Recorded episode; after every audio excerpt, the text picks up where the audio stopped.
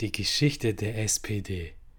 Die Bundestagswahlen stehen an und wie bei jeder Wahl ist die Sozialdemokratische Partei Deutschlands, kurz SPD, wieder im Gespräch und stellt auch einen Kanzlerkandidaten. Die Geschichte der deutschen Sozialdemokratie reicht bis in die erste Hälfte des 19. Jahrhunderts zurück. Zunächst gründete sich im Jahre 1863 die Partei mit dem Namen Allgemeiner Deutscher Arbeiterverein.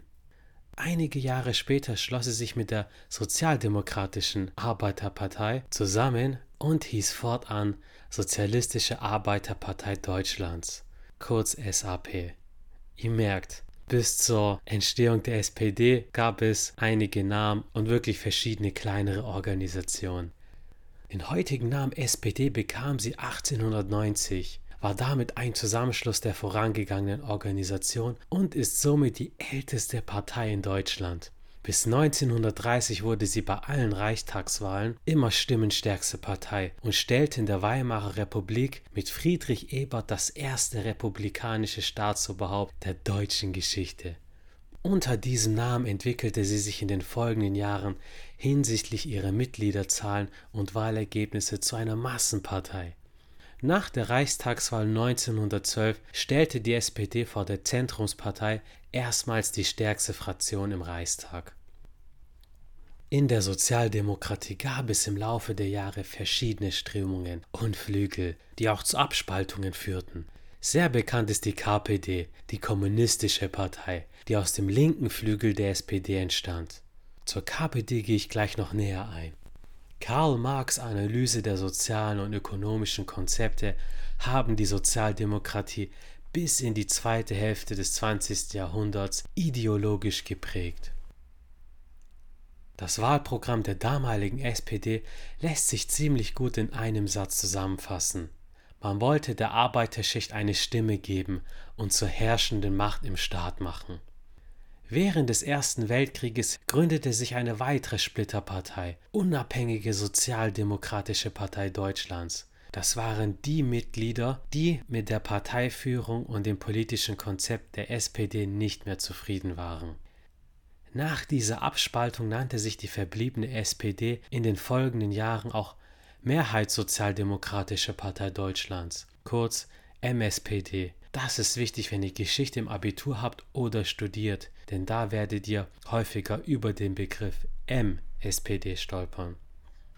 Aus dem linksrevolutionären Flügel der USPD, dem sogenannten Spartakusbund, ging nach der Novemberrevolution auf Initiative von Karl Liebknecht, Rosa Luxemburg und anderen im Januar 1919 die KPD, also Kommunistische Partei Deutschlands, hervor. Das Karl-Liebknecht-Haus ist übrigens die Geschäftsstelle der heutigen Linken und ganz in der Nähe befindet sich auch der Rosa-Luxemburg-Platz in Berlin.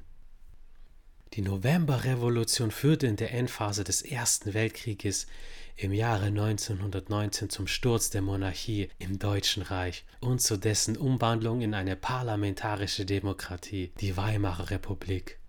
Das Volk hatte nun endlich richtiges Mitspracherecht.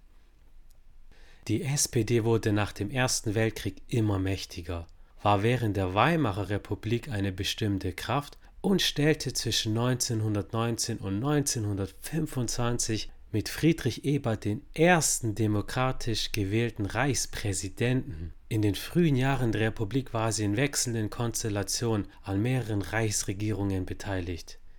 In der Endphase der Weimarer Republik war die SPD innerparteilich mit den verstärkten politischen Extrem zerstritten.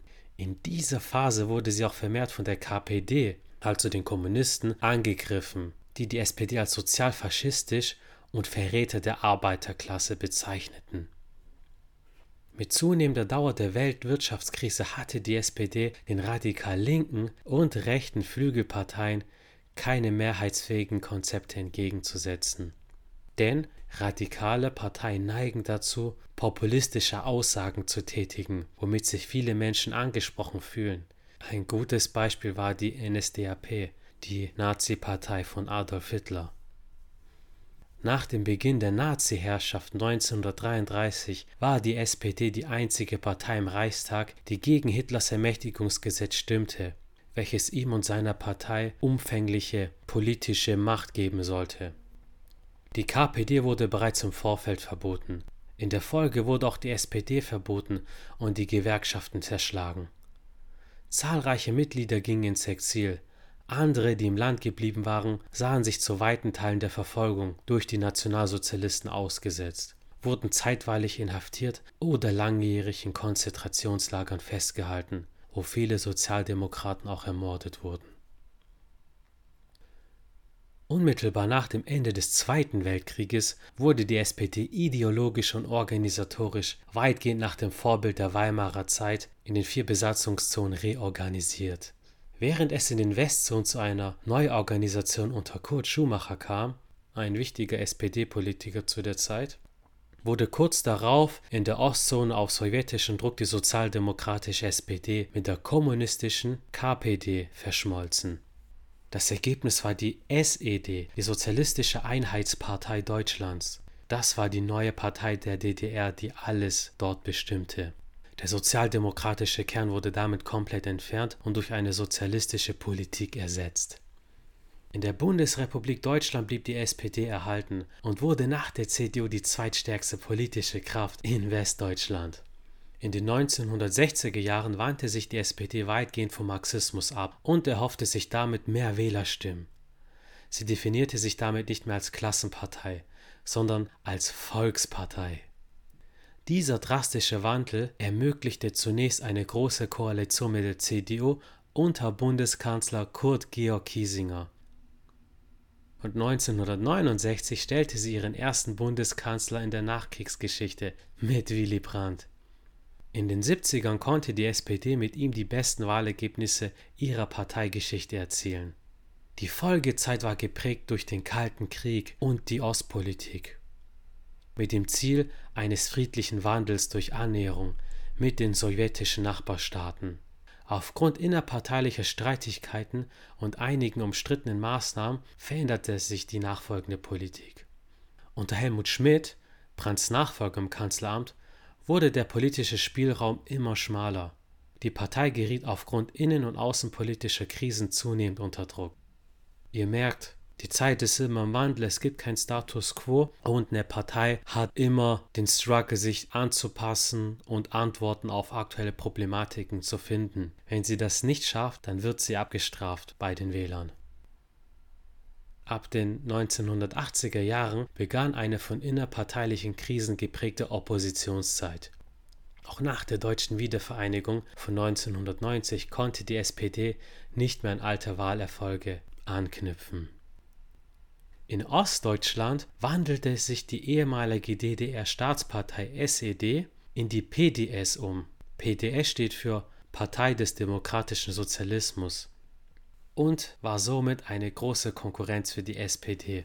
Im Jahr 1998 endete mit dem Beginn einer rot-grünen Koalition unter Gerhard Schröder als Bundeskanzler nach 16 Jahren die zweite Oppositionsperiode der SPD in der Geschichte der Bundesrepublik.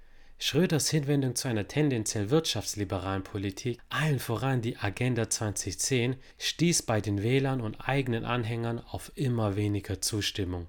Diese Agenda 2010 haben wir Hartz IV zu verdanken. Was man davon halten soll, könnt ihr für euch selbst entscheiden. Die von der Regierung selbst eingeleiteten Neuwahlen hatten im Herbst 2005 erneut eine große Koalition aus der Union, also CDU, CSU und SPD zum Ergebnis. Zur CDU komme ich übrigens in der nächsten Podcast-Folge genauer zu sprechen.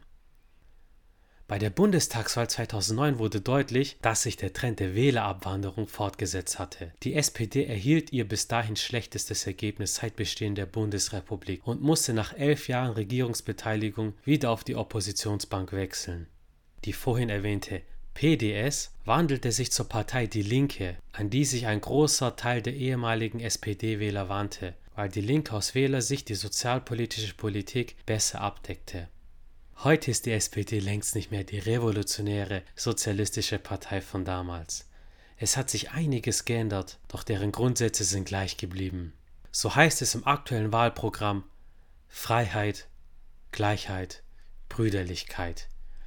Die Grundforderungen der französischen Revolution sind die Grundlage der europäischen Demokratie.